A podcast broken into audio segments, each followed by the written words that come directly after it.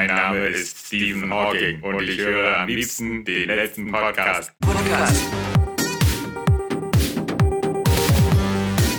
Live on Air. Podcast.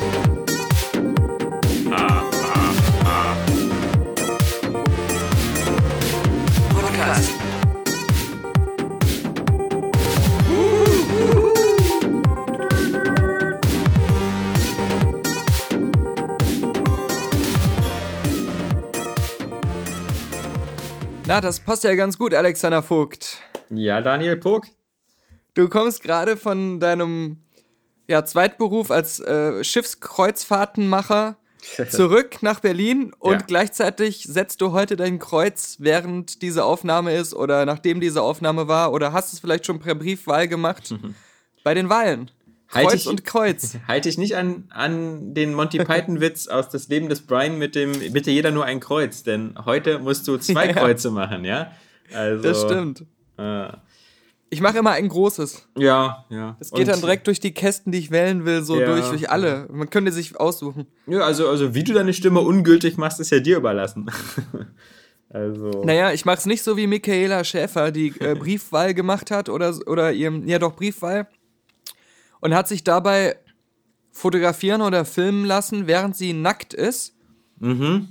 Und dann haben aber viele gesagt, man darf aber nicht sein Kreuz setzen, während jemand anders dabei ist. Selbst bei der Und Briefwahl da ja, nicht. da ja der Fotograf oder Kameramann Ja. dabei war, ist Oh. es leider nicht mehr gültig, liebe Michaela. Das ist natürlich interessant, ob das Wahlgeheimnis verpflichtend ist. Man erzählt ja von manchmal auch in der Familie, wer wen was wählt. Nee, du darfst es äh, erzählen und alles, Mhm. aber du darfst nicht jemanden in dem Moment in deiner Wahlkabine haben. Aber es war keine Und so- Wahlkabine, war doch ihre Badewanne. Ja. Noch nicht mal. Das war ihr, ihr Wohnzimmer, glaube ich. Hm. Die kann sich doch keine Badewanne leisten. Jedes Mal, als ich im Urlaub den Fernseher angemacht habe und wieder von schrecklichen Unfalltoten in Deutschland hören musste, durch irgendwelche Verkehrsunfälle, habe ich mir wieder gedacht, da haben, also, das hat Carmen Geist doch ganz anders angeordnet. Ja, lei- ja Die hat das, gesagt, äh, damit muss jetzt mal Schluss sein. Und Ja. diese Autofahrer, und diese Unfallfahrer, die halten sich nicht dran. ja, deswegen jeden Morgen Mhm. großer Schock bei Carmen Geis. ja, Wieder muss sie von einem Unfalltod lesen. Das hatte sie sich aber anders gewünscht. ja. Also, Was leben wir nur in einer schrecklichen Welt, Robert? Robert. Nee, ähm, das war schön. Also ich war ja jetzt ähm, eine, eine Woche im Mittelmeer unterwegs und ähm, Genau. da hatten wir da anschließend hatten wir keine Mittel mehr. und ähm, das war sehr schön. Wir hatten da äh, eigentlich durchweg bis auf äh, zwei, drei Stunden knalliges, schönes Wetter. Auch viel gesehen. Also wir waren ja auf Korsika, haben dann eine Fahrradtour gemacht. Mhm. Ähm, dann waren wir äh, als, als nächste Station ähm, in Rom. Und das, das war wirklich mal sehr interessant. Da war ich ja mal mit Kapi. Ja, genau. Du hast gefragt, wie du wieder rauskommst, weil ja, Ja. alle Wege nach Rom führen. Und das war ganz schön. Ich hatte natürlich immer das Gefühl, ich müsste auf irgendwelche Kirchtürme klettern, um erstmal die Gegend zu synchronisieren. Natürlich. Aber man, ähm, wollte irgendwelche kleinen Geschäfte kaufen. ähm, nee, das war Rom. Also Rom war schon, schon sehr beeindruckend und da haben wir gesagt, da wollen wir nochmal für länger, für so drei, vier Rom Tage. ist ja auch so hinfahren. angenehm, weil du das meiste halt echt an einem Tag zu Fuß abwandern kannst, weil es ja nicht so weit auseinander liegt. Ja, also wir sind da schon ziemlich weit mit dem Fahrrad durch die Gegend gefahren, aber ähm, stimmt schon. Aber trotzdem, du bist ja dann nur so oberflächlich. Und ich meine, wir waren so auf dem, auf dem Petersplatz und da war natürlich eine Riesenschlange, da haben wir uns natürlich nicht angestellt. Ähm, Mhm. Wir haben überhaupt sehr wenig äh, von innen gesehen, also fast alles nur von außen, so das Pantheon, das Kolosseum und ähnlichem. Aber ich glaube, da kann man wirklich auch mal so drei, vier Tage verbringen und muss sich dann irgendwelche so eine, entweder so geführte Türen oder so Audiobooks da ins Ohr machen, ähm, weil Mhm. da ist ja wirklich so viel alte Geschichte und, und so viel altes Rom. Ja, und du weißt ja auch von den Da Vinci Code Filmen, was man da Ja. alles noch unter der Erde entdecken Eben. kann und Ja. in irgendwelchen Brunnen.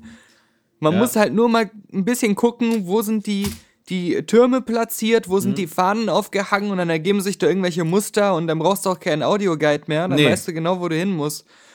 Du musst halt die Muster erkennen. Und Ja, da hilft es ja natürlich, wenn du Tom Hanks bist.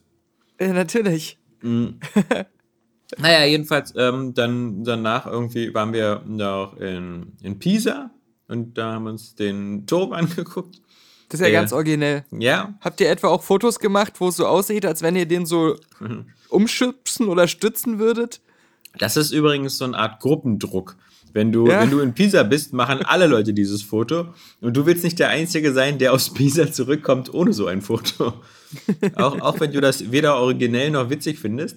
Ähm, man, man ist einfach dabei. Man muss es einfach machen. Deswegen haben wir das auch gemacht. Ja, und dann waren wir noch in Barcelona. Und in Barcelona ist ja da gerade auch ein bisschen, bisschen, da sind da ab und zu, ähm, also du hast in Barcelona gemerkt, dass da ja diese, da ist ja eine Wahl äh, Anfang Oktober ähm, über die Abspaltung da von Katalonien, von Spanien. Und deswegen hängen da ganz viele katalonische Fahnen überall aus den Fenstern und auch so vereinzelte Demonstrationen.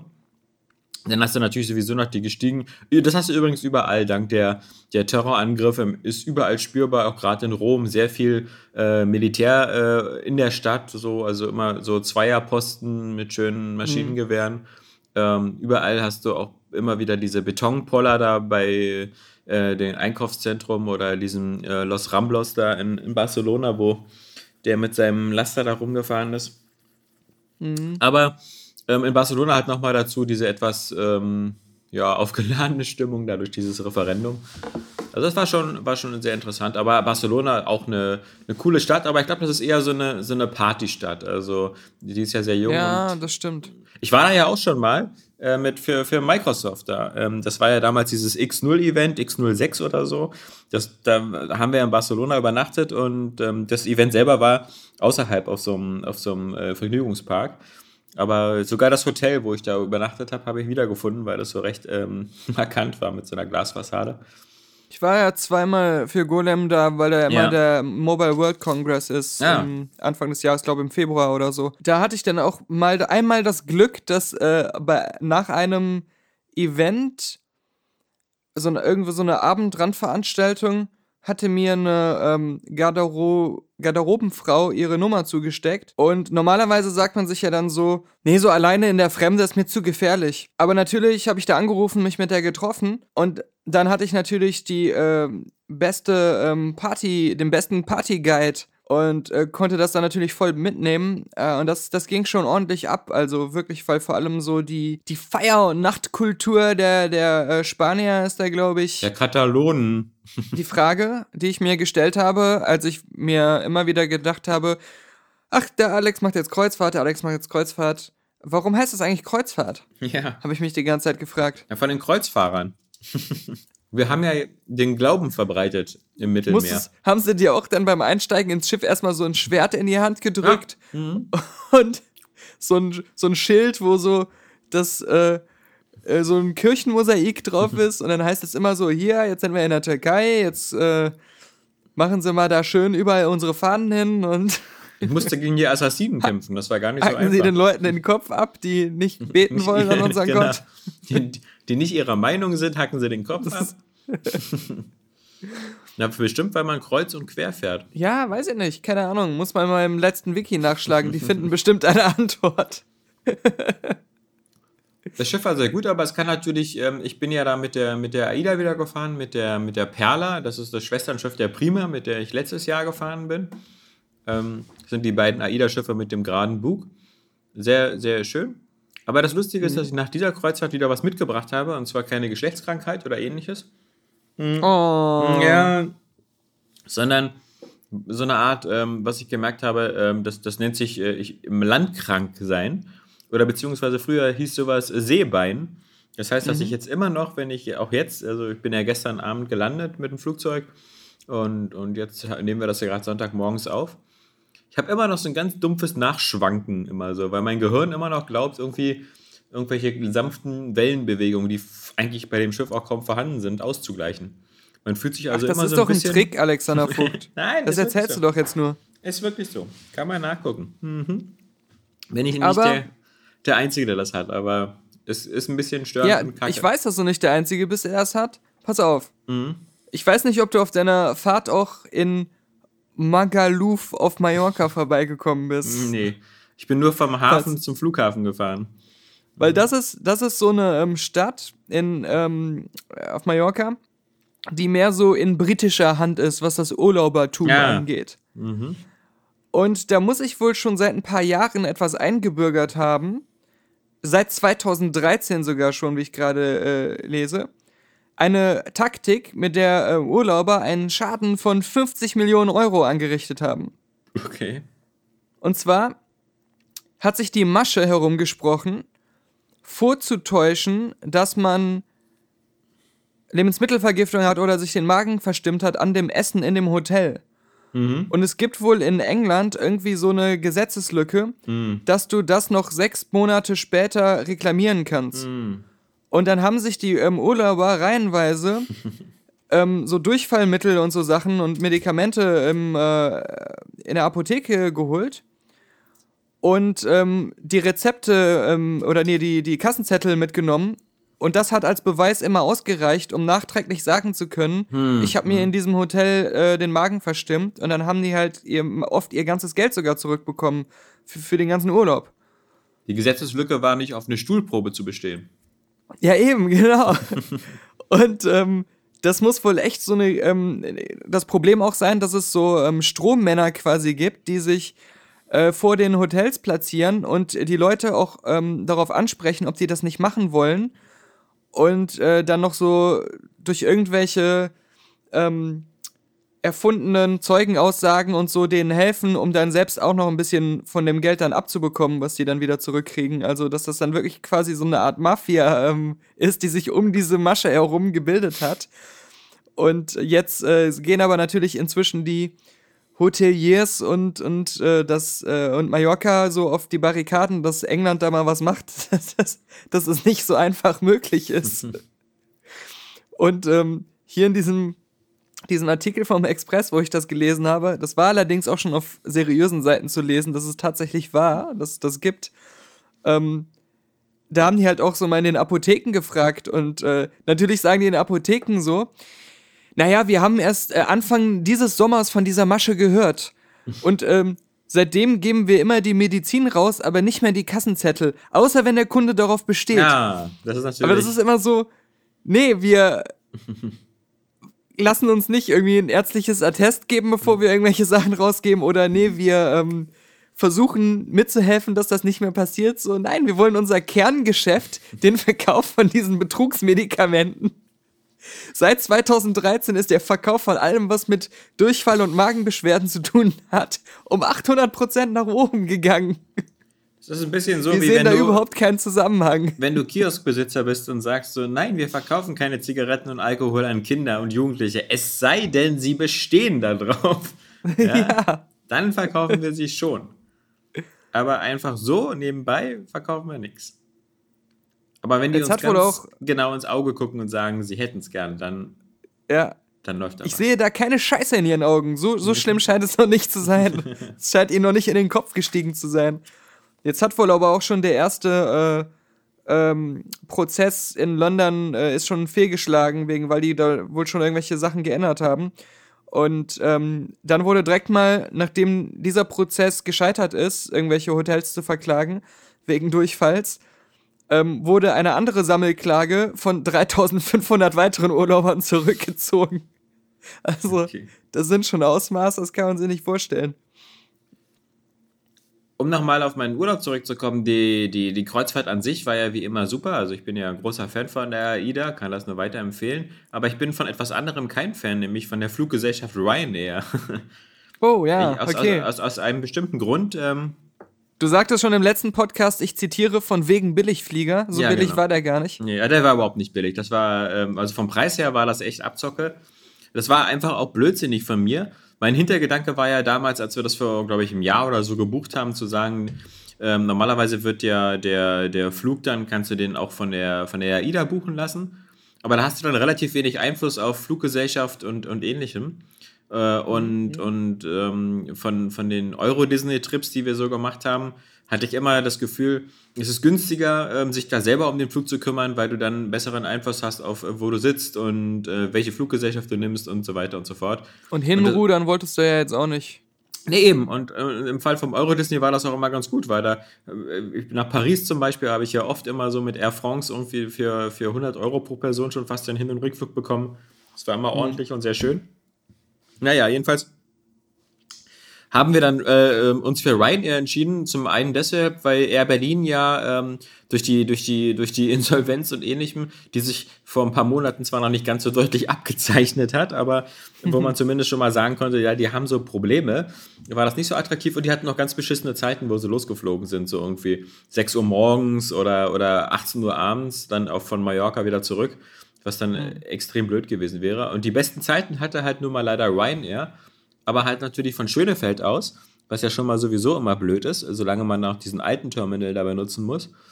Aber, mhm. und wie gesagt, es war, es war exorbitant teuer. Also wir haben irgendwie 650 Euro bezahlt ähm, für zwei Personen und Hin- und Rückflug nach Mallorca.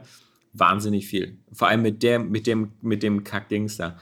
Ähm, diese, diese Ryanair-Flüge, wenn es bei einer Boeing 737-800 so eine, äh, gibt es vermutlich verschiedene Konfigurationen. Und es gibt dann so eine, die ist so äh, für Schaf- und, und Schweinetransport. Und die nächste Stufe ist dann für Menschentransport. Aber das ist dann wirklich die, du merkst so wieder so richtig, wie die da, die maximale Auslastung an Stühlen. Denn es gibt da überhaupt gar keine Trennwände, so zu dem Eingangsbereich äh, oder der ersten Klasse oder sonst was gibt es ja da eh gar nicht. Aber mhm. wir saßen nur mal, weil wir dachten, dass. Ja, Mann, was sind das für Leute, die sagen, wir fliegen erste Klasse Ryanair? Ja, ja, eben, eben, Wahnsinn. Aber wir hatten uns da ähm, in die erste Reihe gesetzt, weil wir da ein bisschen Beinfreiheit hatten. Aber das, das ist alles so brutal. Ähm, äh, du kriegst ja da an Bord nichts umsonst, ist ja klar. Du musst immer schön mhm. Bargeld am Start haben, damit du dir da deine 2 Euro Pepsi oder sowas kaufen kannst oder Kaffee. In der 0,001er Dose. Manche Vollverrückte scheinen dann da auch irgendwie noch den Drang zu haben, in diesem zweieinhalb Stunden Flug irgendwelche Nudeln essen zu wollen, die dann irgendwie aus dem Mikrowellending, das da rausgeholt werden. Genau. Und wenn du dann in der ersten Reihe sitzt, dann hast du zwar irgendwie diese ganz große Beinfreiheit, aber da es irgendwie auch nur zwei Klos gibt an Bord, eins ganz vorne, eins ganz hinten, stehen da andauernd Leute vor dir, die da immer aufs Klo wollen. Auch wieder auf einem so kurzen Flug äh, ja. diese Brigaden Leute, Ich muss Leuten. achtmal pissen. Ja. ja. Wir haben zu Hause keine Toilette. Wir buchen immer extra einen Ryanair-Flug einmal ist günstiger, als uns eine Toilette ja. zu bauen. Ja, ja, ja. Nee, also das war wirklich. Und dann, das, dann waren auch, dann war dieser Trend irgendwie auch von ganz vielen jungen Familien, die ich ja immer bewundere, aber ähm, dann auch doch nicht so irgendwie unbedingt mit fast Neugeborenen zu verreisen, ja, so mit Kindern, die so äh, so Babys umgeschnallt und da waren mindestens acht Stück von an Bord und die mussten da irgendwie mhm. anscheinend alle mit in Urlaub und Einigen dieser kleinen Kindern hat das aber nicht so gut gefallen mit dem Fliegen, weil sie dann immer ja, wieder lautstark... Ja, das ist ja auch immer für die Ohren scheiße. ja. Ich hatte ja zum... Das außerdem. Ich hatte ja zum Glück meine, meine, meine, meine Kopfhörer dabei. Aber ich dachte, ja. du, ich dachte, du wolltest darauf hinaus zu sagen, ich hatte ja zum Glück meine Kinder nicht mitgenommen. Ja, das auch, ja, meine, sie würden auch nicht mehr so viel schreien. Also, ähm, das, das, das, ja. das ist ja, aus dem Alter sind sie ja raus, aber also der Flug ähm, des, äh, hin hatten wir wenigstens noch zwei hübsche Stewardessen, ähm, von der eine so ein bisschen aussah wie so eine Schmalspurversion von Anne Hathaway. Ähm, das, das war ganz angenehm. Dem Ach, du bist also so einer, immer wenn man liest, was ist für Stewardessen das Unangenehmste an Bord? Irgend so ein Creep, der uns den kompletten Flug über anstarrt, während ihm der Sabber aus dem Mund läuft. Ja, also weil er lief, nichts anderes zu tun hat. Mir lief ja weder das. Außerdem, das ist ja gar nicht wahr. Ich hatte ja mein iPad dabei und hatte mir äh, Filme runtergeladen. die ganze Zeit heimlich Fotos von denen gemacht. nee, nee. Ich habe Filme mir angeguckt. Und ähm, auf dem Rückflug waren es reine, reine, äh, reine Sausage Party, also nur, nur männliche hm. Stewardessen und die waren auch alle gar nicht so hübsch. Waren sie wenigstens schwul? Die sahen auch nicht mal richtig schwul aus. Also dazu waren sie eben, wie gesagt, nicht hübsch genug. Äh, oh. Das äh, war, war auch sehr enttäuschend. Aber ich habe immerhin zumindest, ähm, du, du wirst mir da jetzt einiges voraus haben, aber ich habe ähm, wenig, wenig ähm, so natürlich gesehen an, an Filmen oder Serien. Aber ich hatte mir mhm. ein paar Sachen aufs iPad geladen im Vorfeld. Und deswegen hatte ich ähm, zum Beispiel auf dem Hinflug habe ich mir diesen Risky Tango Foxtrot angesehen. Mhm. Äh, WTF, diese, diese ähm, Afghanistan-Geschichte mit Tina Fey. Von den Regisseuren von ähm, wie ist denn nochmal dieser Will Smith und Margot Robbie-Film, wo sie diese Trickbetrüger sind? Ja, ja, ja, ähm, ja, ja, fällt uns gleich ein. Irgendwie so ein Ein-Wort-Film. Ja. äh, nicht so irgendwie Decisive oder so, oder? Ich habe das letztens gewusst, weil ich höre so, im, als ich in einem Café war, die äh, Baristas ähm, über diesen Film reden und denen fiel der Titel nicht ein. Und dann ist er mir aber eingefallen und dann Ja. habe ich natürlich meinen Moment gehabt. Jetzt sitzen natürlich die Barista an dem, am, am, Ja. am, am Hörer und sagen, ah, ihr Idioten. Ja, fällt, fällt, fällt uns gleich noch ein. Ja, jedenfalls ähm, war der erstaunlich gut. Sehr, sehr sympathisch. Und ähm, auch so gut wie, äh, kann ich sagen, so marketingtechnisch auch schwer zu vermitteln. Ich dachte ja viel mehr, das wäre eine viel größere so, so Klamauk-Satire, so über, über halt so diesen Embedded Journalism in Afghanistan und ähm, die, dass das halt eben auch durch Tina Fey und so viel mehr so Saturday Light Night mäßig wäre. Aber das ist das gar nicht. Also diese, diese, diese drei, vier ganz netten Witze, die im Trailer drin sind, sind ungefähr fast das Ganze, was in dem Film so auf, auf so plumpe Art lustig ist. Und der Rest Da ist dann spielt doch auch wieder Margot Robbie mit, fällt Ja. mir gerade ein. Ja, Wenn ich ja, an den Trailer zurückdenke. ja, ja, richtig. Also Fokus hieß der übrigens. Ja, genau, stimmt.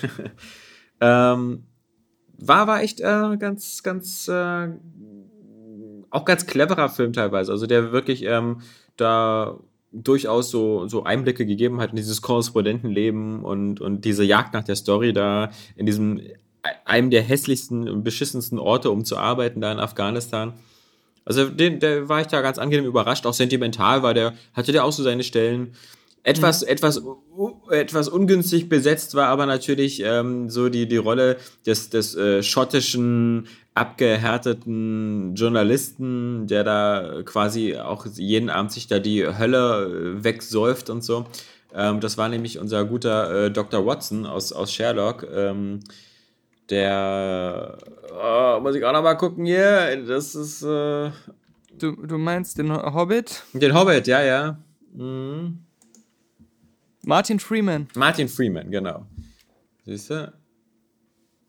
Der, der sollte halt so, einen- so einen etwas harten Knochen spielen und auf die Tatsache, dass er sich einen Bart hat wachsen lassen, ähm, macht ihn immer noch nicht so unbedingt zu so einem, zu so einem beinharten, äh, weiß ich nicht, Vertreter der, der, der schottischen äh, Säufer. Das, äh, man hat da den Eindruck, das sollte so eine Art Sean Connery sein, aber dann am Ende war es dann eben doch nur Martin Freeman. Sean Connery, wo man immer, immer, wenn er erwähnt wird, so den Drang hat zu sagen, irgendwie RIP oder Gott habe ihn selig, bis einem wieder einfällt, Moment mal kurz, nee, nee, das war nicht der James Bond, der gestorben ist. Da hatte ich auch einen Der ist nur einfach nur weg vom Fenster. Da hatte ich einen lustigen Moment, da irgendwie haben wir abends dann ähm, so ein Boulevardmagazin gesehen, da irgendwie so, hier die ganzen hier Explosiv oder sonst was. Und da gab es so eine ganz lange Anmoderation für ähm, den ähm, Dieter Hallervorn. So, und er hatte unzählige Filme und sonst was. Und die, und dann habe ich irgendwie, nach einer Minute habe ich Sabrina angeguckt und gedacht so, ist der jetzt tot? und, und das war nur die Anmoderation dafür, dass er bei diesem komischen Pferdefilm mitspielt. Und Ja. Wo ich die Pressevorführung geschwänzt habe. ja, aber, aber das ist so, ich, hab, ich hatte da so den Eindruck, dass die da irgendwie auf Lager schon so zwei Texte haben, so für den Nachruf. Oder wenn er mal, wenn man einen längeren Einspieler braucht. Und das war aber nicht zu unterscheiden. Also, ja. die hatten auch im Hintergrund so, ein- so ein Bild von ihm, was so seltsam schwarz-weiß gefärbt war, wo ich dachte so, oh nein, oh nein, nicht too soon, ja, nicht, nicht, nicht unser Dieter, nicht Didi. Ich meine, im, im Grunde war das ja auch am Ende so bei dem ähm, öffentlichen begleiteten Sterben von Rudi Carell. Wo Hm. er dann nach langer eigentlich Fernseh so Abstinenz auf einmal wieder in allen möglichen Shows und bei allen möglichen Galas so seinen äh, großen Auftritt nochmal bekommen hat mit genau solchen Anmoderationen und Einspielerfilmchen, nur um dann auf der Bühne irgendwie zu demonstrieren, noch. wie, wie sehr er schon von Verfall befallen ist. Ja, Und dann nur mit schwerer Stimme nur noch so da vor sich hingekeucht hat. Äh, Das war ja mehr unangenehm äh, als jeder schlechte Witz, den er je gemacht hat. Also, ja das, das äh, wird er gerne an seiner Wolke da oben hören, dass er mit seiner, ja schon schweren, total am Ende. mit Da. seiner schweren Krebskrankheit äh, Daniel auch einfach belästigt hat. Das war äh, Daniel einfach unangenehm. Ja, Ihm selber wird das gar nicht so unangenehm gewesen sein, bestimmt, weil so ein Krebs im Endstadium bestimmt eine lustige Sache war. Ja, ja, meine ich ja. Da muss man einen doch nicht immer dann so wieder vor mit irgendwelchen Ehrenpreisen vor, vor die Kamera zerren, um dann nochmal der Welt so zur Schau zu stellen. Erinnert euch noch an den jungen Fashion Rudi Carell von damals? den Wohnwagen-Witzemann. Ich glaube, ich Hier glaub, ist der. Frag mal Stephen Hawking, ja? Seit 40 Jahren. Ich, Ja, ich- lebe noch. Ich denke mal, so eine, so eine, so eine Rampensäue ähm, sind aber I'm selbst. still standing. Yeah, yeah, yeah. Ja. Weil ich denke mal, Leute, die so im Showbusiness ähm, so stark verwurzelt sind, die ähm, finden das gar nicht so schlecht, auch in, äh, selbst wenn sie von Krankheit gezeichnet sind, noch auf der Bühne zu stehen. Das, ich glaube, das ist so ihr, ihr Lieblingsort und nicht Das können wir wenige- schlecht beurteilen. Ja, eben. Das, äh, also sie, sie müssen ja zu all diesen Veranstaltungen nicht hingehen. Ist ja nicht so, dass sie mit einer Pistole am Kopf gezwungen werden oder finanzielle Verpflichtungen haben, sondern ich denke mal schon, dass die das noch ganz, ganz schön finden. Und nicht wenige wollen ja bestimmt auch am liebsten auf der Bühne am liebsten um, tot umfallen. Ja, ja, ja, ja. Das, äh, das, da gibt's ja einige Beispiele für.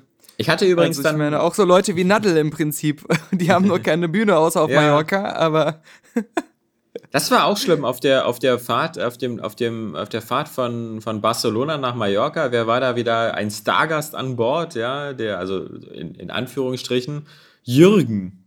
Ja. ah, Wo ich dachte, so, da dachte ich, da ging es mir fast wie bei Dieter Haller vorne, da wollte ich auch schon sagen, der lebt noch. Und ähm, der hat dann da. Jürgen Milski? Ich weiß gar nicht, wie Der der mit? Nachnamen heißt. Ja, ja, klar, dein Jürgen, ja. mein Jürgen. Der, der Freund von Slatko. Wäre nur geil gewesen, wenn er auf dem Rückflug dann auch noch eine Stewardess gewesen wäre. Die Kohle könnte er, glaube ich, gebrauchen. Als du vorhin sagtest, irgendwie bei äh, Vixi Tango Foxtrot da, ähm, sentimental, ähm, musste ich sofort dran denken, an den Film, den ich gesehen habe, über den ich aber jetzt noch nicht ausführlich rede, weil du Ja. ihn noch gucken musst und wir Ja. dann garantiert eine etwas längere Filmkritik drüber aufnehmen müssen. Mhm. Ist ein Film, der mich sentimental geraped hat und ähm, fast schon wieder ent entsetzt hat, den Kinosaal verlassen lassen. Oh nein. Und das war Kingsman 2. der The Gold Circle. für mich, ich sag nur so viel vorweg, dass fast schon so das Man in Black 2 der Kingsman-Welt ist. Aber Okay. ähm, Du meinst, er ist ein geiles Unterwäschemodel? Äh, ich weiß es nicht. Es war schon hart. Okay. Naja, ich, war auch- ja. ich habe mir, ich habe mir auf der, ich hatte mir den, den ersten Kingsman noch, auch nochmal auf dem, auf dem Hinflug angeguckt. Ob das so eine gute Idee war, sich nochmal dran zu erinnern, wie rund und schön und gut der ist, Ja, ja. ich weiß Also. nicht. Das ist mir dabei auch beim Gucken aber auch nochmal bewusst geworden, halt, ähm, wie gut der ist und ähm, warum der so gut ist. Und deswegen Mhm. bin ich nur so gespannt, ähm, ob Mr. Mr. Schiffer, was mir ja auch wieder erst im Urlaub bei diesen Klatschmagazinen aufgefallen ist, dass der ja mit Claudia Schiffer verheiratet ist. Ja, deswegen ist die auch immer mal wieder in seinen Filmen so im Hintergrund auf irgendwelchen Postern oder so zu sehen gewesen. Das war Bei Kingsman aber glaube ich nicht. wa? Nee, bei Also- Kingsman nicht, aber bei Kick-Ass, glaube ich, oder? Bei Ja. Film war das auf jeden Fall so. Ich fand das nur so, äh, ich vergesse das immer total, weil das, dann hatten sie irgendwie wieder einen Bericht über Claudia Schiffer und haben gesagt, naja, sie konnte aber diese Woche nicht da sein, weil sie ihren Mann auf einer Filmpremiere begleitet und äh, ihren, ihren Mann Matthew Warren, da dachte ich so, Moment mal, Moment mal, Moment mal. In deinem demenzverkrusteten Gehirn, diesen Namen kennst du doch? Das Lustige ist, ich kannte ihn erst als Mann von Claudia Schiffer, weil als die geheiratet haben, hatte er noch nicht so viele Filme gemacht. Okay. Und ähm, dann Ja, immer, wenn wieder sowas wie Kick-Ass oder so kam, war es dann so, ah, der Mann von Claudia Schiffer, ja, ist ja interessant, dass der jetzt so einen guten Film gemacht hat. äh, deswegen war mir das immer sehr bewusst schon, weil ich Ja, kannte ja. ihn halt echt nur vorher aus der Klatschpresse, deswegen. Ich kannte ihn halt irgendwie so au- auf dem Radar halt seit diesem äh, ähm, Drogenfilm da mit ähm, äh, James Bond. Ja, ja, genau. Ähm, Layer Cake. Wie hieß denn der genau. nochmal? Layer Cake. Layer Cake. Ah ja, genau, Genau. richtig, richtig. Wo, wo ich Ja. halt ähm, damals ähm, irgend- irgendwie, ich, habe den irgendwie ein oder zwei Jahre später geguckt, also so irgendwie 2007 oder so. Und da war dann aber schon klar irgendwie, dass, dass ähm, äh, Daniel Craig so als, als Kandidat für, für Bond im Gespräch Genau, war. Und, genau. Und als man den gesehen hat, war, war einem sofort klar so irgendwie, das könnte funktionieren. Weil vorher hatte man ja Daniel Craig nur so im Kopf, so, das ist das nicht dieser, dieser alberne Sidekick da von Lara Croft oder so, der, ähm, Mhm. der naja, Und nicht vergessen natürlich, wenn wir, wo wir gerade dabei sind, Sternwanderer. Genau, ja, stimmt, stimmt. Der war auch super. ja, Genau, was, aber- was, sagst aber- du, was, was sagst du denn zu, zu dem neuen Tomb Raider Trailer? Ja, also äh, leider, obwohl man jetzt sagen kann, von, der zeigt ja jetzt noch nicht so viel. Man könnte jetzt auf der einen Seite sagen, es sieht noch nicht so katastrophal aus wie die meisten dieser Verfilmungen. Aber auf der anderen Seite muss man sagen, wenn man ein Kenner dieser Art von Film ist, sieht man dann doch, dass es Dieses- wahrscheinlich nicht so gut wird. Die Sollbruchstellen. Ja, also das, das, ähm, und vor allem finde ich, ähm, es sieht halt nicht. Ich bin ja immer noch so ein Guilty Pleasure-Fan von dem ersten äh, Angelina Jolie Tomb Raider. ja. Das ist für mich so ein, so ein Trash-Abenteuer-Film, der äh, einfach auch nur auf Spaß ausgelegt ist und finde ich auch Lara Croft so ganz gut eingefangen hat, äh, wie man sie halt damals kannte. Ja, wieso auch mit dem Lara's Dance Mix. Und ja, das sind, das sind, das sind natürlich so ein paar Sachen, die äh, zu sehr ins Trashige gingen, aber insgesamt äh, fand ich den doch so einen ganz unterhaltsamen Guilty Pleasure-Film. Und ähm, jetzt der, der neue, der jetzt an dem, der jetzt an dem aktuellen äh, Tomb Raider-Spielen mehr sich orientiert, der wirkt dann eher wieder so wie ein Film, der versucht, so ein bisschen den Look einzufangen von den Spielen und so ein paar Elemente, bestimmte ikonische Situationen aus den Spielen eins zu eins so nachzumachen.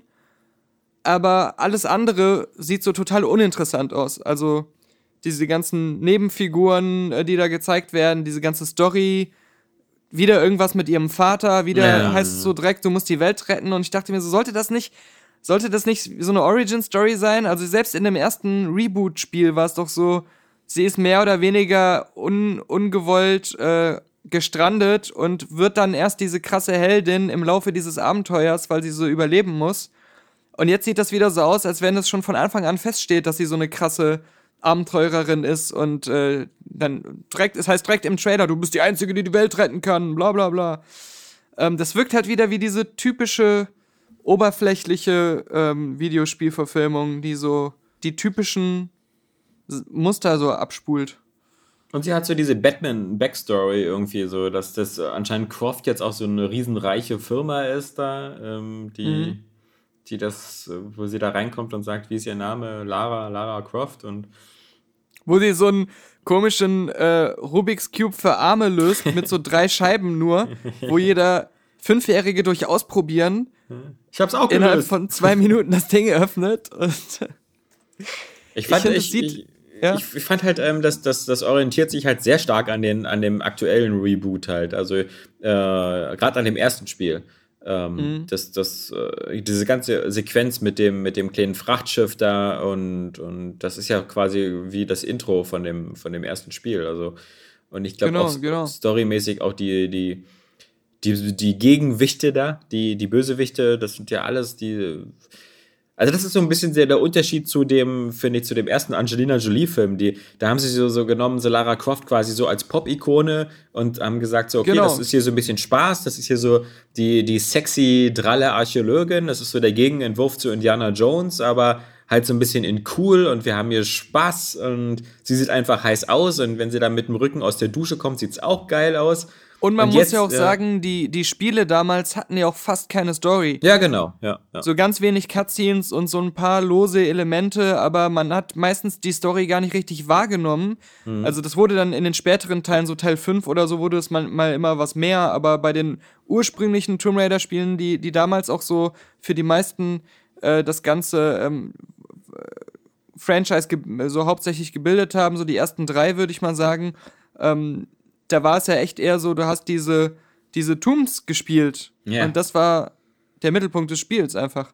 Naja, beim, beim ersten, oder? Also beim zweiten bist du doch die ganze Ja, Zeit die, Venedig, U-Boot-Station. ja, aber Moment, ja. aber im Grunde fühlte sich das nie so an wie Venedig, sondern es wirkte nur wie so ein Tomb, wo statt äh, einer Höhle dann ein Himmel zu sehen ist, aber du hast trotzdem 80% Schalterrätsel und Ja, Hüpfsequenzen und dazwischen irgendwo immer Gegner, die du abknallen musst. Und aber das ist vom, vom Layout her waren es im Grunde trotzdem immer noch diese Gräber aus dem ersten Teil. Wenn überhaupt, also ich glaube, du warst ja auch in Venedig, glaube ich, komplett alleine unterwegs, oder? Das war Mhm. also eine menschenleere Stadt. Da kam zwischendurch mal ähm, so ein paar Gegner, doch, doch. Da Das- musstest du ja dann auch irgendwie mit dem Boot irgendwo über so eine Explosion ja. springen und rumballern. Aber nicht viel. Also, Das ist ganz schlecht Genau. gealtert. aber ich finde halt, der, der Trailer sieht jetzt echt so ein bisschen aus wie so ein halt Paul W.S. Anderson äh, Videospiel, Ja. Resident Evil Verfilmung. Ja, Wo, wo du im Trailer den Eindruck hast, dass vieles so aussieht wie in den Spielen. Also gerade bei, ähm, also so bei, bei Resident Evil zeigen sie dann immer so besonders die Monster, die ja auch immer wie in den Spielen aussehen. Und ähm, also dieser, dieser, Ja. ähm, wie heißt denn hier Nemesis mit der Zunge? oder so. Ja, so, so Nemesis oder ach, wie heißt denn dieser, dieser Hundemensch mit der langen Zunge? Licker oder so, weiß nicht.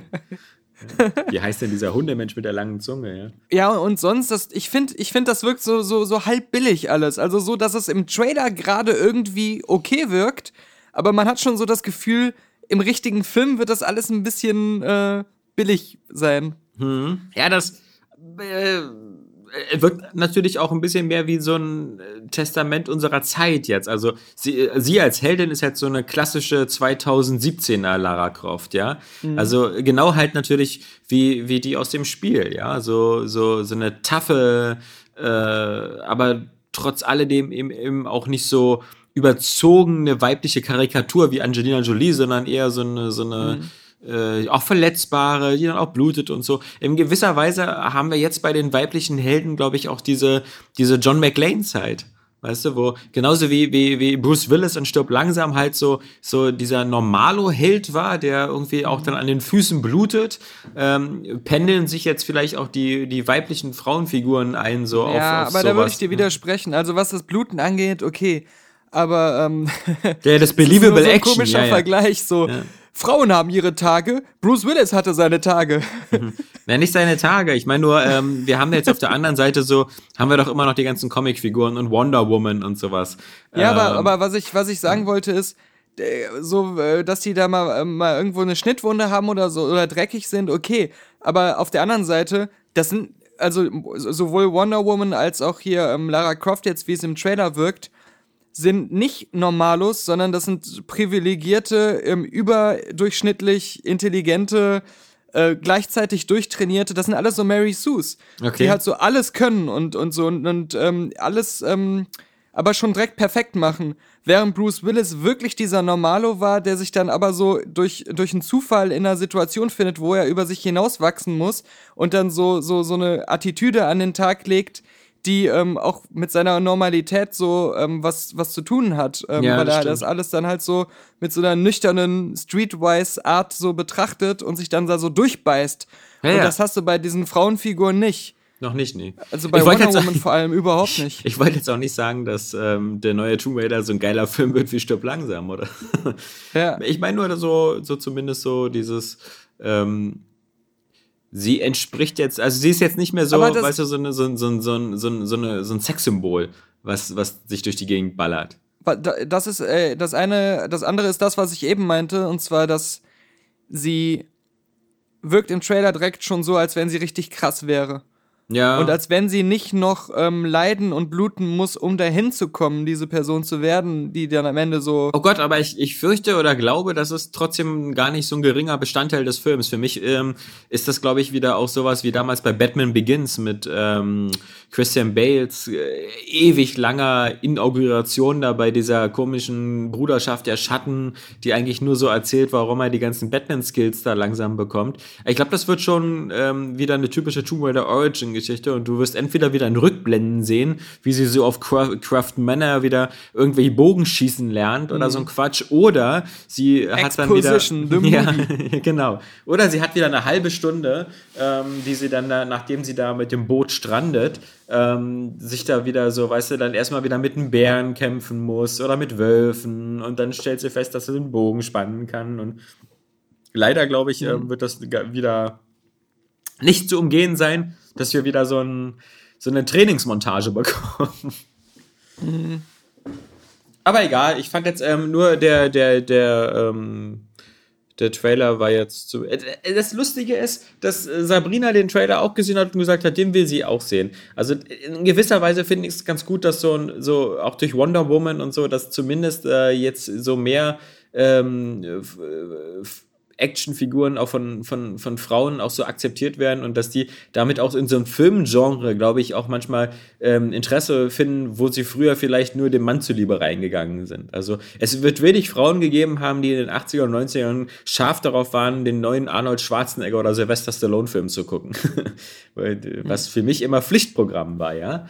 Aber ähm, da finde ich es zumindest ganz gut, dass man das jetzt ähm, auch so, so, so eine Filme eben, die, die, ob das jetzt so Atomic Blonde ist oder, oder meinetwegen auch Ghost in the Shell, was ja eher so Sci-Fi ist, ähm, fand ich schon ganz lustig, dass da jetzt äh, verstärkt jetzt der, der Trend ist zu diesen, diesen Frauenfiguren in Genres, die, sagen wir mal, früher noch von Männern dominiert waren, weil da kann, glaube- er, da kann er James Cameron erzählen, was er will, aber bis auf, bis auf äh, Sigourney Weaver und Linda Hamilton gab es in den 80ern und 90ern einfach nicht viel. Ich glaube, ähm, eigentlich hat es das aber auch immer schon gegeben. Nur hat es stattgefunden im Direct-to-Video-Trash-Markt, Ja, okay. wo fast nur immer irgendwelche Frauen die Heldinnen waren, aber gleichzeitig das trotzdem dann immer diese krassen Männerfantasien nur dargestellt hat. Ja, ja, ja. Und das nicht unbedingt ähm, Heldinnen waren, mit denen man sich gut als äh, äh, Mädchen oder Frau irgendwie identifizieren oder zu denen man so ähm, aufgeblickt hat, wie jetzt so ein ähm, Jungs halt zu ihren Actionhelden, sondern das waren dann eher so die, die Trash-Männerfantasien-Püppchen. Ähm, und die halt, wie gesagt, dann auch nicht im AAA-Blockbuster-Bereich so stattgefunden haben, so krass. Die auch immer vermutlich in den ersten zehn Minuten des Films leider ihr T-Shirt zerrissen bekommen haben. Ja, mal gucken, ob das nicht in Tomb Raider auch so sein wird. ja, okay. Aber das ist ja. Auf alle Fälle, ähm, äh, weil wir bei Science Fiction sind, ich glaube, der, der, der Sven Martens hatte mir das auch nochmal ähm, geschrieben über Facebook und einige andere auch über Twitter, ähm, dass ich unbedingt nochmal weiter in The Expanse reingucken soll. Und der, die Johannes Krohn war ja auch ein großer Fan davon.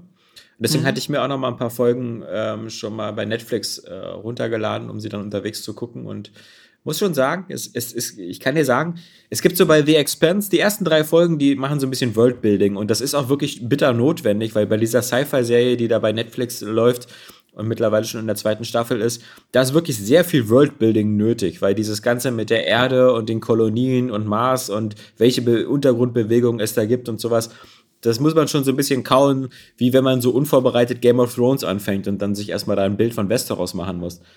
Ähm, aber, aber trotz alledem wirkt das, mich hat das manchmal, ich weiß nicht, ob du das noch kennst, äh, in der ersten und zweiten Folge so ein bisschen so an dieses Tech War erinnert von William Shatner. Der hat ja mal selber so eine, der, so eine, so eine, so eine Bücherreihe geschrieben ähm, über so eine komische Art äh, Cyberpunk-Zukunft und die ist auch mal verfilmt worden äh, als Serie.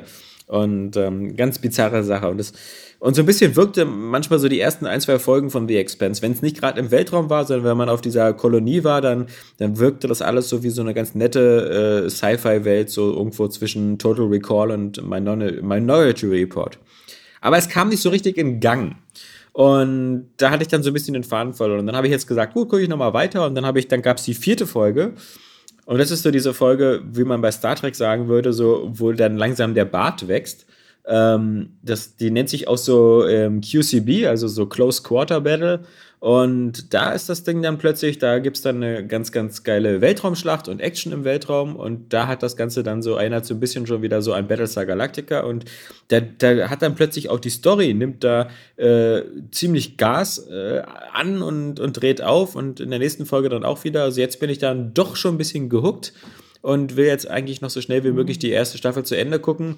Weil nächste Woche ja, glaube ich, schon Star Trek Discovery startet bei Netflix. Und da will ich natürlich so Day One, wenn es auf Deutsch kommt, am Start sein. Aber also The Expanse, ähm, ich finde, man, es ist ein bisschen zäher Einstieg da rein. Ähm, weil es eben auch so ein komischer Genre-Mix ist, denn die, äh, die Hälfte der Story, da folgst du quasi so eine Art so, so einen abgehalfterten Di Privatdetektiv oder, oder Sheriff oder sonst was auf so einem ähm, Außenposten, der da so eine Art Mord äh, lösen muss und so einer größeren Sache auf die Spur kommt. Und das ist halt nicht so ganz klassisches Sci-Fi. Das ist dann eher so Blade Runner-mäßig. Aber das, wenn die Teile so langsam zusammenwachsen und diese, diese komplexe Welt da die Zahnräder aneinander fassen, dann ist The Expanse schon doch eine ziemlich coole Sache. Ja, muss ich mal reingucken. Ich habe jetzt echt null Bild vor Augen. Also ich habe da, glaube ich, noch nie was von gesehen. Ja. aber wenn es auf Netflix ist, dann ist es ja allgemein zugänglich. Es ist, glaube ich, auch ähm, Netflix Original. Also, das ist ähm, schon eine Netflix-eigenproduzierte Serie. Ah. Und die ist nicht so trashig wie, ich hatte mal, ähm, irgendwie wurde mir dann empfohlen, so eine andere Serie, aber die ist, glaube ich, vom BBC gewesen, also vom Englischen, irgendwie Killjoys nannte sich die. Und ähm, das sind so irgendwelche Weltraum-Kopfgeldjäger, das, das hatte so den Eindruck gemacht, irgendwie so von, von Firefly für Arme. Und ähm, da habe ich dann auch schnell wieder aufgehört. Das war mir dann doch wieder zu generisch. Und da gab es auch kein interessantes irgendwie Worldbuilding oder sowas. Und das war bei The Expanse schon, schon deutlich besser. Also, ja. Ich habe nur gerade durch Zufall nochmal gesehen, eines der nächsten Projekte von Matthew Vaughn außer Kingsman 3 Ja, ist ähm, Flash Gordon.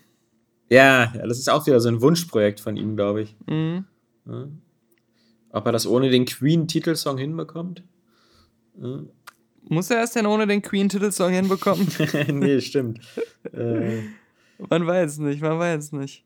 Aber der hat auch mehrere Projekte am Start irgendwie. Der sollte da irgendwie noch was mit X-Men machen und.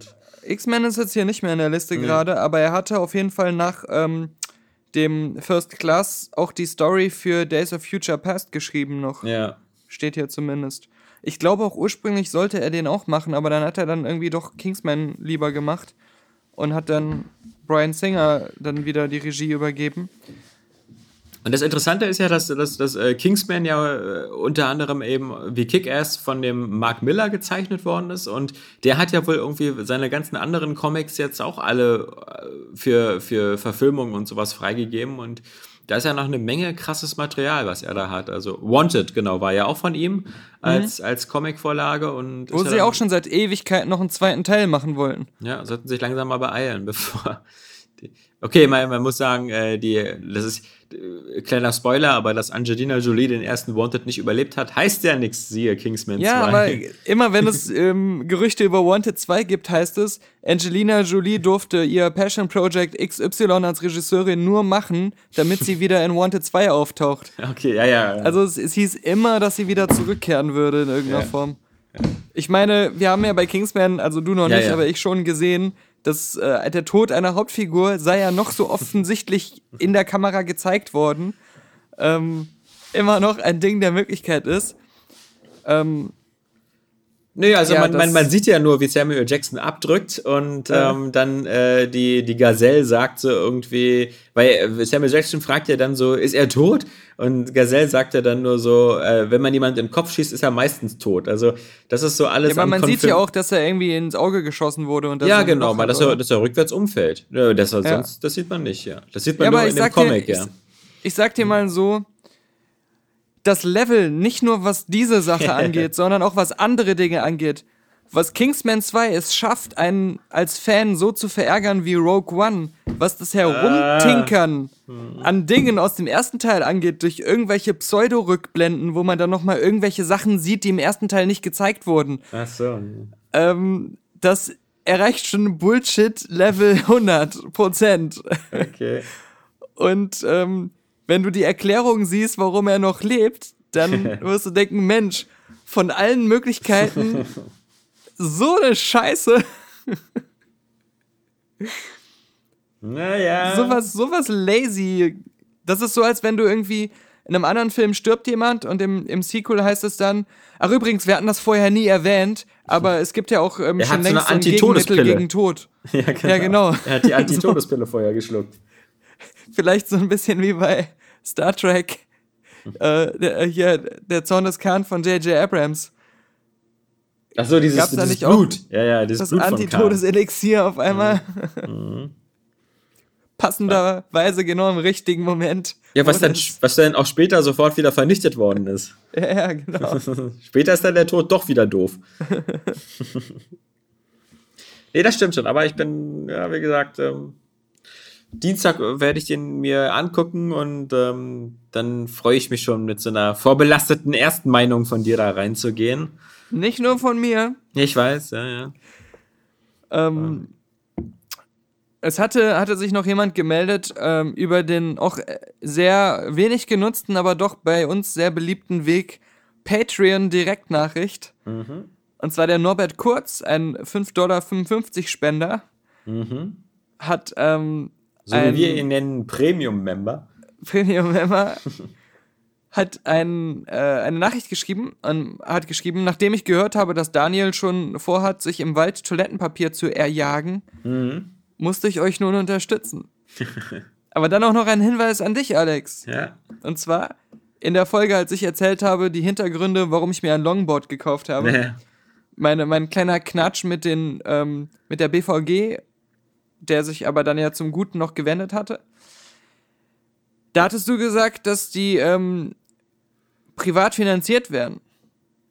Ja. Aber er sagte, sie sind kein volles privates Unternehmen, sondern Nö. werden jährlich mit ähm, mehr als ja. 400 Millionen Euro unterstützt vom Staat. Das ist wohl wahr, genau. Aber sie sind halt trotz alledem immer, also ich meine, das wird die Deutsche Bahn ist auch äh, ein privates Unternehmen und kriegt ganz viele Subventionen. Das ist ähm, nicht so ungewöhnlich. Es ist Das sagt nicht, Norbert Kurz. es ist halt äh, kein staatseigener Betrieb oder so, wie früher äh, teilweise zum Beispiel die Wasserwerke in Berlin waren oder so, Ja, ja. dass sie Ja. 100% dem Senat gehört haben.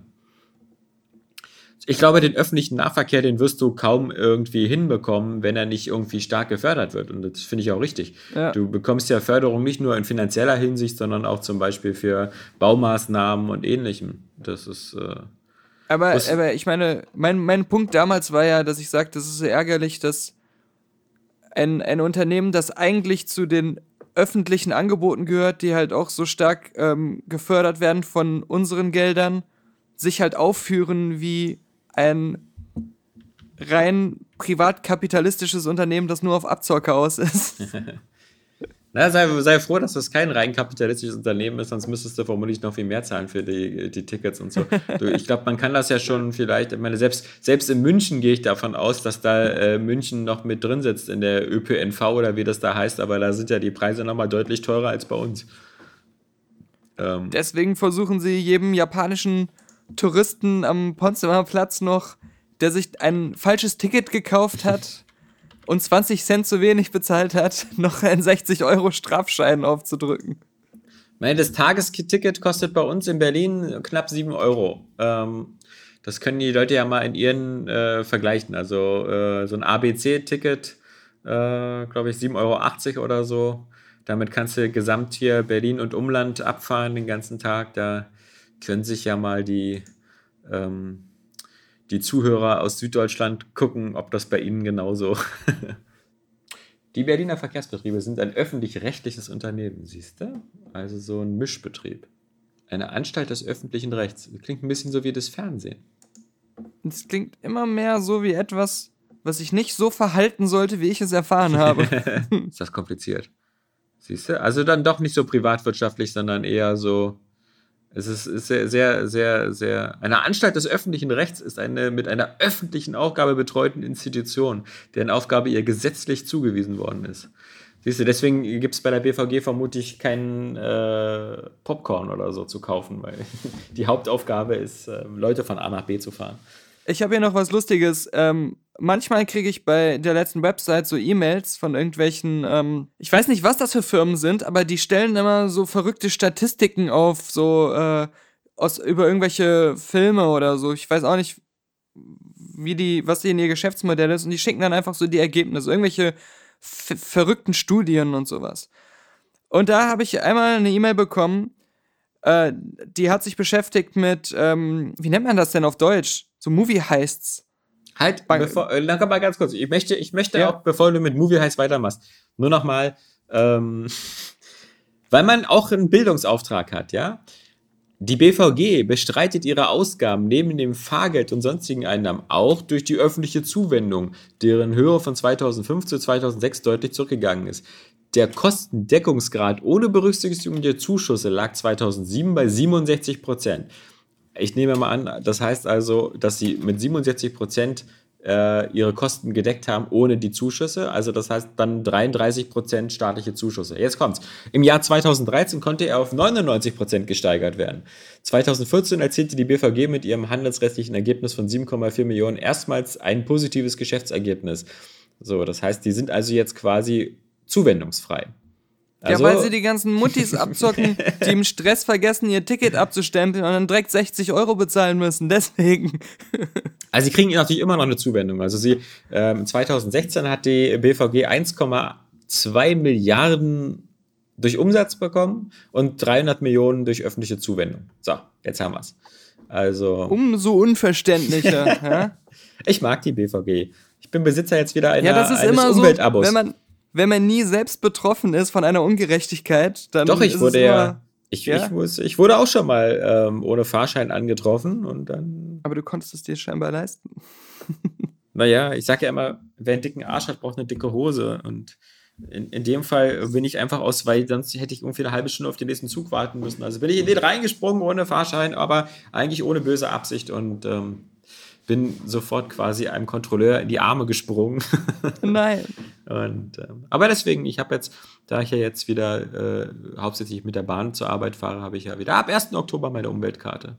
Ah. Heißt gar nicht mehr so ein Monatsabo. Das Einzige, was ich bei der BVG scheiße finde, ist, dass äh, man für die Mitnahme seines Fahrrades jetzt in jedem Fall immer noch extra zahlen muss. Und Ähm. auch da musst du 60 Euro zahlen, wenn du das Ticket nicht hast. Nee, mein Fahrrad muss Das es zahlen. ich habe ja Das ein heißt, Ticket. wenn du mit Fahrrad unterwegs bist, Dann lass ich einfach stehen. Äh, dein Ticket vergessen abzustempeln für dein Fahrrad und dich und bist in dem Glauben, du hättest es getan, dann Ja. ähm, musst du zweimal 60 Euro bezahlen. Nee, du bist ja blöd. Du kaufst ja einfach ein Fahrrad gebraucht, das weniger wert ist als 60 Euro. Und im Falle einer Kontrolle lässt es einfach stehen. das Ja. ist, mir, ist mein Fahrrad. ähm, so hast du schon wieder was gespart. Viele machen das bestimmt auch mit ihrem Ehepartner, wenn er sein Ticket vergessen hat. Aber Raubüberfälle in, in Filmen. Da gibt es erstmal schon diese interessante Statistik. Sie haben 56 Filme mit Raubüberfällen seit 1956 äh, ge- veröffentlichte Filme analysiert und da so Statistiken raus aufgestellt. Kommt einem jetzt gar nicht so viel vor, die Zahl. Ja, stimmt. Ja, vielleicht war das halt auch nur Filme, wo so ganz große Überfälle drin sind oder so, man weiß nicht. Sowas wie Heat. Aber sie haben auf jeden Fall gesagt, in 41% der Filmen sind die Raubüberfälle auch äh, erfolgreich gewesen und die Bösen sind damit davongekommen. In 41% der Filmen. Der, das, der Durchschnittsertrag, was sie sich ergaunern konnten in, in diesen 56 Filmen, war im Schnitt mehr als 2 Milliarden Dollar. Na los, welcher Film hat denn die meiste, die meiste Summe in diesen Pot eingezahlt? Die meiste Summe in diesen Pot eingezahlt. Oh, ich weiß nicht, ob du darauf, komm, darauf kommst. Ein Film, den du kennst. Ja, ja. Aber ich, ich werde auch wieder, wenn du den Namen sagst, sagen, Aus dem Jahr genau. 1995. Aber jetzt kommt's, pass auf. Die Summe des Gestohlenen oder des Versuchs zu stehlen. Das heißt, es muss nicht erfolgreich gewesen sein. Und hier zeigt sich auch wieder, dass diese Statistik vielleicht auch da ein bisschen großzügig mit der Auslegung der Dinge ist. Auf Platz 1 von 1995 ist Die Hard 3 mit Ah. 140 Milliarden Dollar. Ach stimmt, die Goldbarren, ja, ja. Ja, 1999 Entrapment 8 Milliarden. Das ist doch bestimmt hier irgendwie. Ist das nicht der mit äh, Catherine Zeta-Jones und ja, ja, ich glaube äh, auch. Ist Sean Connery? Ja. Verlockende Falle. Verlockende Falle, ja. Genau. Ja, auf Platz 3 der erste Die Hard mit Stimmt. 640 Millionen Dollar. Ja, aber wie gesagt, das zählt ja alles nicht, weil die 640 Millionen verbrennen ja zum größten Teil, als der obere Teil des Nakatomi Plazas in die Luft fliegt. Mhm. Das sind ja diese Wertpapiere. Und ähm, ja, bei Die Hard 3, die, die, die Kipplaster da, von denen irgendwie die eine Hälfte da. Guck mal, das ist so, als wenn du, du gehst ins Bälleparadies im Ikea in der Kinderecke. Und da sind 800 Milliarden Bälle drin. Du klaust eine Handvoll, die du so in deiner Hosentasche nach Hause schmuggelst als Kind und, Und sagst denkst, dann so, ja, der Überfall, den ich hier gemacht habe, ne, mit 800 Millionen Bällen, pff, ja, War nicht schlecht. krass. Ja. Ich wollte schon sagen hier, also ähm, äh, auch, auch immer, vergisst man ja mal schnell wieder, wenn man an Gold denkt, dann denkt man natürlich sofort an, an James Bond Goldfinger und die, den Überfall auf, auf ähm, Fort Knox. Aber das ist natürlich, wie du weißt, will er ja eine, eine Atombombe zünden in Fort Knox und äh, das ganze Gold verstrahlen äh, und, unbrauchbar äh, brauchbar machen, damit seine Goldvorräte, die er schon hat, dann im, immens im Wert steigen. Gar Mhm. nicht so dumm. Genau. Aber Also- was mich sehr verblüfft hat, das ist so ein Film wie Oceans 13, der ja noch krasser davon handelt, weil ja sogar eigentlich die Hauptfiguren, denen man folgt, die Räuber sind, nur 500 Millionen Value hat, das was Mhm. da geklaut werden soll. Und das war ja schon der dritte mit dem Casino und so. Dann gibt's da noch den mit dieser, mit Will, äh, mit Will Smith hier, mit Wesley Snipes und will sie da mit dem, mit dem Zug dann da irgendwie Geld klauen, oder? So. Money Ja, Train. der ist aber auch nicht drauf, sondern der auf Platz 5 ist aus dem Jahr 1979. The First Great Train Robbery. ja, na gut.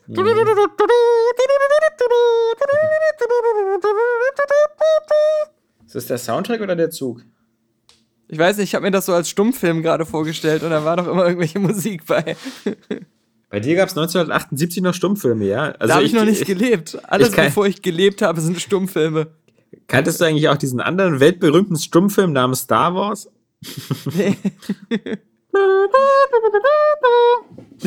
Da mussten dann immer die. Leider konnten die sich bei unseren Stummfilmkinos scheinbar immer nur Flöten leisten. Und da mussten immer die Originaldarsteller bei jeder Kinoverführung die Stimmen sprechen. Ja, aber das ist natürlich nicht die einzige E-Mail, die die letzte Website bekommen hat, sondern es gab noch so eine typische, das weiß ich vor allem aus der Golem-Zeit noch, man hat immer wieder von irgendwelchen Firmen E-Mails bekommen. Hey, habt ihr nicht Lust, ein Interview zu machen mit unserem Testimonial XY? Aber das, was das man als Interview dann ähm, die Möglichkeit bekommt, hatte immer die Bedingung, entweder die Hälfte des Interviews ist schon vorgegeben, das äh, muss, muss man dann so abdrucken und handelt halt von denen ihren Produkten. Oder man muss Fragen zu denen ihren Produkten noch einbauen. Und so hat man dann auch immer mal wieder diese komische Konstellation. Du liest so auf irgendeiner Website, oh, wie sind die denn an ein Interview mit Joachim Löw gekommen? Das ist aber merkwürdig. die kriegen auch sonst nicht solche krassen Interviews.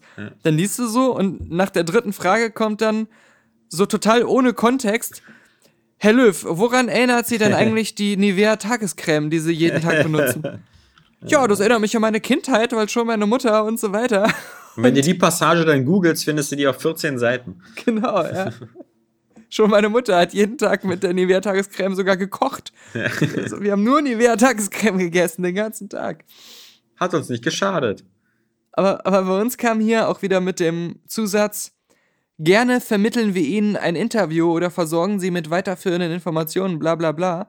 Und zwar Heiner Lauterbachs TV-Kampagne gegen Falten. Der Schauspieler ist neuer Markenbotschafter des Anti-Falten-Gels aus Deutschland. Ich sage jetzt absichtlich den Namen nicht, weil ich will ja jetzt nicht Werbung für die machen. Und natürlich, er hat nichts gegen Falten, denn er selbst hat ja keine. Denn es fängt direkt an mit Falten? Kenne ich nicht. Aber wie heißt nochmal seine bekloppte Ex-Frau? Äh, Jenny Elvers. Ach so, die. Nee, ich meine eine andere. Nee, Jenny Elvers, äh, die, die ist die vielleicht gar nicht so bekloppt.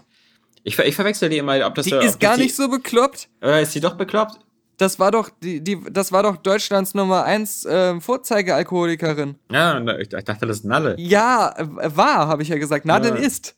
Aber vorher war ja Jenny Elvers und ähm, die haben sich dann auch gegenseitig über von TV-Show und äh, äh, Closer-Interview hin und her Tipps gegeben über so. den Alkoholismus, aber immer nur so durch Erwähnungen in Interviews haben sie dann kommuniziert miteinander. Nee, aber die Jenny Elvers war doch auch so komplett besoffen da in irgendeiner ähm, äh, komischen nachmittags öffentlich-rechtlicher Sender, Talk, NDR oder was weiß ich, Talkshow. Ja, ja, genau. Dann ist es, glaube ich, immer die, äh, die blöde Effenberg oder so, die ich meine, die Claudia Effenberg, die irgendwie immer so, so exorbitant oft in diesen Sendungen zu sehen ist. Das kommt hin. Die war zwar nie mit Heiner Lauterbach. Nee.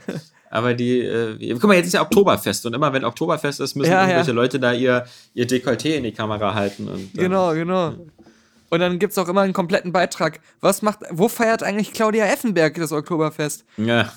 Und solche Sachen, genau. Aber Falten kenne ich nicht. Der Satz aus dem aktuellen TV-Spot mit Heiner Lauterbach, den ich noch nie gesehen habe übrigens, für das Anti-Faltengel, bla bla bla. Wann guckst du mal Werbung? Der in Köln geborene Schauspieler zählt zu den erfolgreichsten und bekanntesten Schauspielern Deutschlands. Mhm.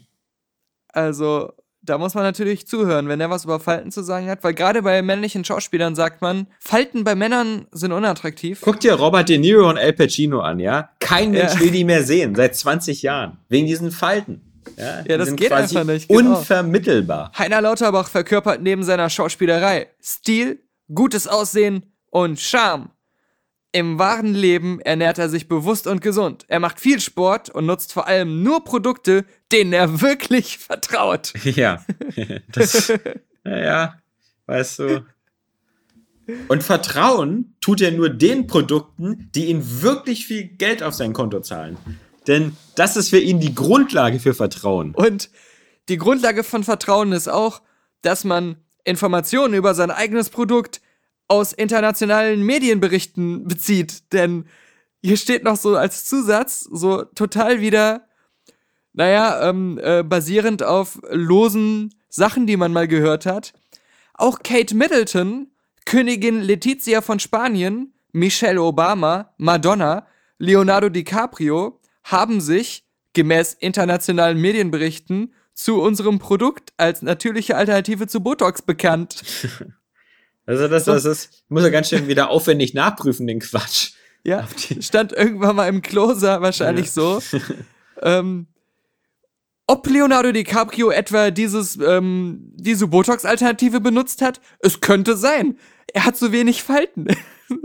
Heiner Lauterbach hat doch nur gehofft, dass wir dieses Interview mit ihm machen. Und deswegen hat er nur diese ganze Kampagne angenommen hier. Der Heiner passt ja zur Wahl. Der hat ja auch mal den Bundeskanzler von Deutschland gespielt in diesem RTL-Katastrophenfilm über die, Explo die, die schwarzes Loch-Entstehung im CERN, wo dann die Welt drohte unterzugehen. Also immer wenn du sagst, so in, in diesem RTL-Katastrophenfilm klingt das so spezifisch, als ob du sagst, so irgendwie wie in diesem Auto mit den vier Rädern. Also gab es da nicht irgendwie Zehntausend davon? Und vor allem ist meistens eine Produktion von RTL eine Katastrophe. Ja. Also mal davon abgesehen, in welchem Genre das stattfindet. Und jetzt gucke ich hier, ich habe ich hab immer noch auf dem iPad verlockende Falle auf IMDb auf. Ja. Und wir haben ja eben noch drüber geredet, über Frauen, starke Frauen in Filmen. Und dann sehe ich so Catherine Zeta-Jones und dann ist hier so ein Screenshot aus dem Film. Ihr Gesicht ist gerade verdeckt von irgendwas. Oh, Aber ganz ihr unten Arsch am Rand.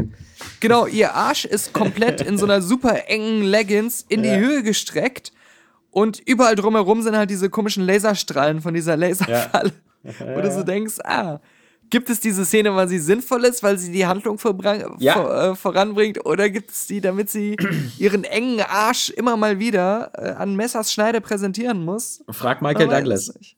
Ja, man weiß nicht. Ich hatte, weil das bei Games with Gold äh, kostenlos war und ich das vor Ewigkeiten mal auf der Xbox 360 angefangen hatte, bis zur Mitte gespielt habe, weil mein Bruder das äh, irgendwie dabei hatte, als er in Hürth war, die Kampagne von Battlefield 3.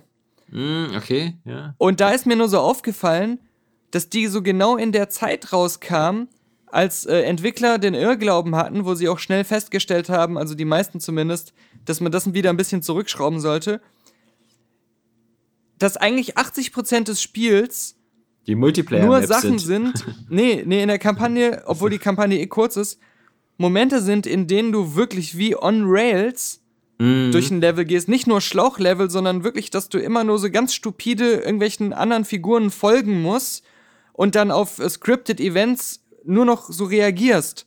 Ja, und, ja. ähm, und dann ist noch alles vollgeknallt mit ähm, Quicktime-Events. Stimmt. Ja. Aber Und- es gibt geile. Set-Pieces. Also ich weiß noch, Ja, was. ja, aber, aber es gibt genau drei, vier geile Set-Pieces, Ja. die alle in den E3 Gameplay-Demonstrationen drin waren. Und so fühlt sich das Spiel auch an. Ja. Als wenn es äh, äh, besteht aus vier E3 Gameplay-Abschnitten und langweiligen Strecken zwischendurch, Auf jeden Fall. die Aber ich fand, wirklich Spaß machen. Ich fand wirklich damals äh, geil, das ist, glaube ich, Battlefield 3, wo du da auf diesem Flugzeugträger bist und dann äh, morgens irgendwie aufstehst und dann läufst Mhm. du erst durch die ganzen Gänge durch, dann steigst du oben in dein Jet rein, dann machst Ja, du ja. diese Prüfung und dann, also das, das sah einfach geil aus. Dann ich mir gedacht, Das sah so, geil aus und das Spiel sieht doch immer noch ähm, für, für damals, das, dafür, dass es schon so alt ist, sieht es auch äh, jetzt immer noch ziemlich gut aus. Mhm. Ja. Wenn man mal absieht von äh, sowas wie Kantenglättung, was Ja, halt ja. da noch nicht bei den alten Konsolen so gut war. Aber ansonsten kann man da echt nicht meckern. Ähm, aber Ich hatte mir was damals gedacht, bei dieser, bei dieser einen Sequenz hätte ich mir gedacht, so, ich hätte gern so einen Strike Commander in der Grafik. So ein, so ein Spiel, Ja. wo du so einfach nur so Luftkampfmissionen hast äh, und. naja, gab's doch. Ähm, und zwar Ja, dieses Hawks. eine, ähm, dieses eine Assault Horizon hieß es. Ähm, das, war doch auch aus so einer Reihe. Ähm, Ace Combat. Ace Combat. Das war ja Mhm. so richtig ähm, arcadig, ähm, Call of Duty-mäßig fast schon, äh, Mhm. wo, du, wo die Flugzeuge auch quasi immer geblutet haben, weil die so ganz viel Öl verspritzt haben, wenn du sie getroffen hast Mhm. und Benzin und so. Und wo du halt immer diese Zeitlupen-Momente hattest, wenn du dir jemand hinten dran hing und so, so Mhm. stylische Inszenierungen hattest.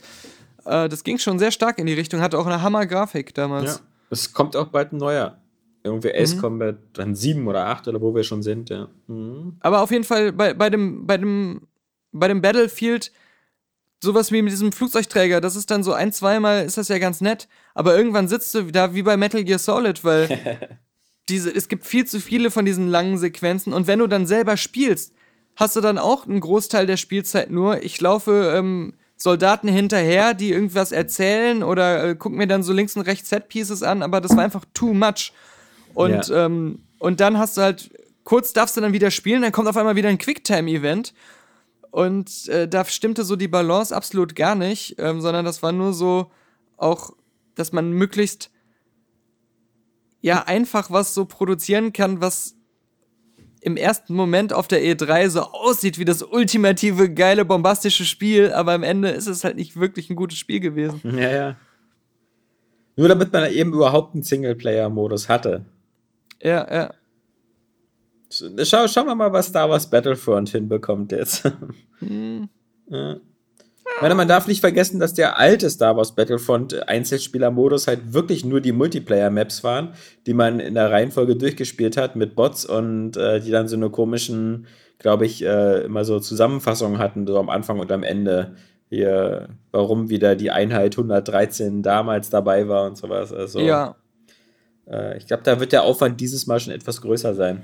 Ich meine, ich weiß nicht, wie es beim zweiten Teil war, aber auf jeden Fall für den nie erschienenen dritten Teil war ja die Singleplayer-Kampagne fest angekündigt, dass es da eine richtige geben sollte. Also bei dem gecancelten Battlefront 3. Das war ja eh das absolute Umfangsmonster mit einem, mit voll, voll äh, fletched out äh, Weltraummodus und allem ähm, im X-Wing TIE Fighter-Stil. Aber zumindest, wie, wie schon so oft gesagt, gerade der zweite Teil, was, was den Umfang angeht, was da alles drin steckte, da hat da noch keiner eine richtige Singleplayer-Kampagne vermisst, weil das einfach so viel zu bieten hatte. Vielleicht ist das ja das Geheimnis, dass wir das dann auch Star Wars Battlefront 2 hat. Von vornherein so viel Content.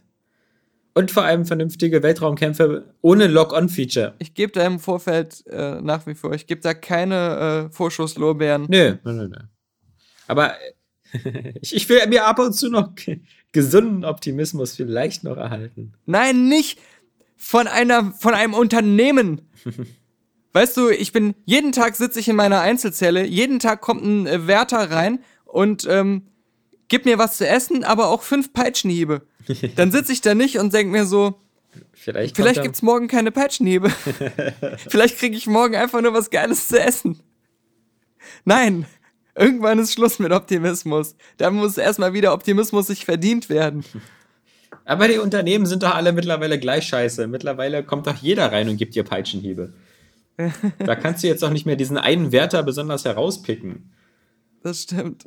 Tun Ja, alle, ma- gleich we alle gleich wenig Optimismus von mir verdient. Manche, manche peitschen dich, manche ficken dich noch in den Arsch und so. Also Und verlangen dann noch extra Geld dafür. Ja, eben. Wer uns keine Peitsche gibt, sondern wieder viel Freude beschert, ist das letzte Wiki. Ein bisschen mehr Begeisterung, bitte. Schieß los, habe ich gesagt. Und zwar ein aktueller Beitrag natürlich mit Bild, mit selbstgestalteter Bildkreation.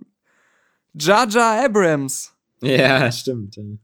Jar Jar Abrams ist ein US-amerikanischer Gangen, der sein Geld hauptsächlich mit dem Rebooten von alten Film-Franchises und Serien mit unbefriedigendem Ende verdient. Statt eines markanten Sprachfehlers drückt er seine geistige Beeinträchtigung lieber durch Lensflares und dem 1 zu 1 Kopieren von Handlungssträngen aus. Er verhalf nicht nur der Star Trek-Reihe erfolgreich zu neuem Ruhm, sondern fuhr selbige mit den gefilmten oder zumindest produzierten Sequels sogar noch erfolgreicher wieder gegen die Wand. Für Alexander Vogt, Daniel Puck und der gesamten Hörerschaft von Der letzte Podcast wurde Abrams jedoch durch Star Wars Episode 7 The Force Awakens zu einer Hausmarke. Schließlich lieferte der Film den Stoff für den grandiosen Vernichtungspodcast. Und tatsächlich haben wir am Ende gesagt, Film vernichtet, das weiß ich noch.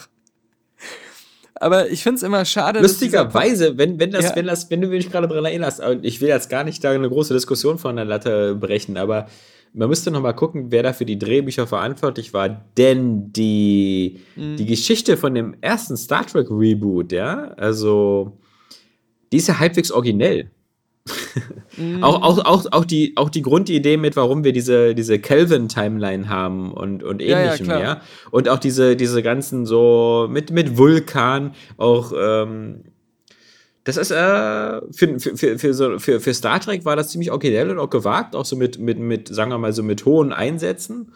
Ähm, und, und trotzdem irgendwie noch schlüssig und hat sich so Sinn gemacht. Und das ist so erstaunlich, oder? Dass, dass er dann bei, bei, bei Star Wars wirklich einfach nur so, okay, wir müssen Todesstern haben, wir müssen das haben und so. Und Ja, aber man muss auch echt sagen, da ist gar keine Raffinesse drin gewesen. Überhaupt bei, nichts. bei, bei Star Trek lag das garantiert auch viel mehr alles in der Hand von ihm und seinen Autoren. ja. Also, und, und jetzt äh, gab es ja doch garantiert auch schon so die Outline und die Vorgaben von Disney, das und das wollen wir drin haben und so stellen wir uns das vor und, und so weiter. Ähm, vielleicht hat das auch ein bisschen dann die Inspiration eingeschränkt, dass man so sagen musste, okay, ich muss mich innerhalb dieses Frameworks irgendwie krass bewegen. Während es bei Star Trek so hieß, okay, äh, das, äh, die Enterprise ist schon explodiert. ähm, also das Franchise ist explodiert und ähm, not in a good way. Äh, JJ, please, ja, irgendwas. Ja, ja. Mach, was du willst. Hauptsache, die Leute kommen wieder. Bin so gespannt. Hauptsache, die geguckt, Fettsäcke quetschen sich wieder in ihre Star Trek-Uniform. Was du denn für ein menschenverachtendes Bild von Trekkies, ja? ja. Aber ich, ich bin immer ein bisschen traurig, weil, also ich, andererseits habe ich auch viel Anerkennung und Mitgefühl mit unseren sehr treuen, hart im Nehmen seienden Zuhörern, denn der sehr beliebte Episode 7 Podcast, wo ich auch immer wieder in den Statistiken sehe, dass Leute danach suchen, dass Leute den immer noch, dass der immer noch viel von den meist abgerufenen Inhalten manchmal in einem Monat ausmacht, obwohl er jetzt schon so alt ist. Äh, unser Star Wars Episode 7 Force Awakens Vernichtungscast. Trotzdem war das genau ein Cast, den wir aufgenommen haben, am allerersten Tag, als wir unser neueres Podcast-Mikrofon neu hatten und ich das komplett falsch eingestellt hatte. Und die Soundqualität von dem Podcast ist gerade verglichen mit heutzutage sowas von grottig, ähm, dass ich immer wieder verblüfft bin, dass Leute diesen dreistündigen oder noch länger als dreistündigen Podcast sich da in die Ohren schießen. Weißt du, was Also- ich wieder nicht verstanden habe? Wenn du, wenn du auf einem, auf einem Kreuzfahrtschiff bist und die hast Mhm. du die Durchsagen von der Brücke, äh, Mhm. die, in die in die Kabine gespielt werden, wie zum Beispiel, dass eine Sicherheitsübung stattfindet, dann hörst du da ganz glasklar die Stimme von der Brücke, die dir sagt, was eben los ist. Ja, das, Ja. das hörst du in, in einer super Audioqualität. Wenn du an einem Flughafen bist, egal auf in welchem Ort der Welt, dann klingen die Durchsagen immer so,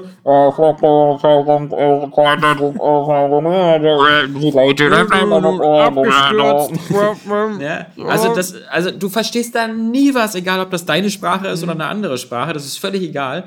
Das ist, ich meine, wir, wir leben jetzt im Jahr 2017, das ist, kann ja nicht so schwierig sein, da meinetwegen um ein paar vernünftige Boxen zu machen oder ein vernünftiges Mikro und so. Das ist, man versteht nie etwas, ja.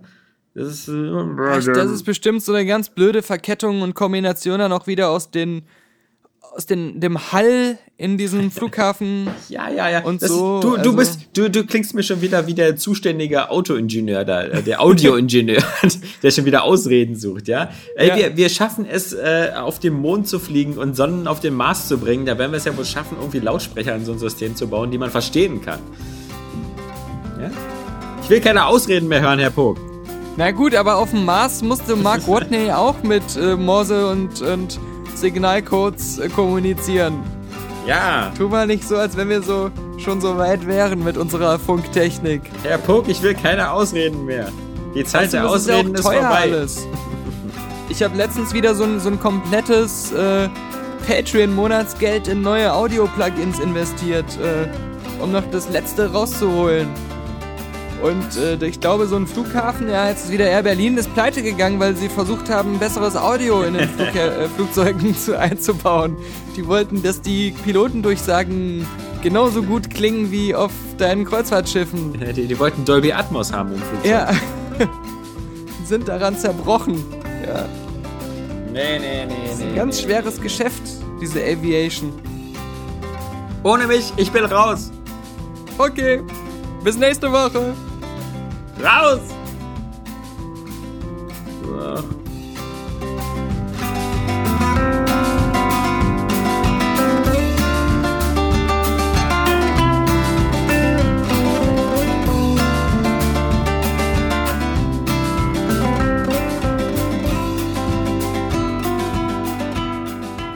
The first great train robbery. ピーピー。